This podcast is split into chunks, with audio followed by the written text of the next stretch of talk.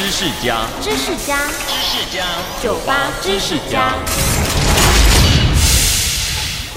夏天的蝉叫声总会勾起很多人的童年快乐回忆。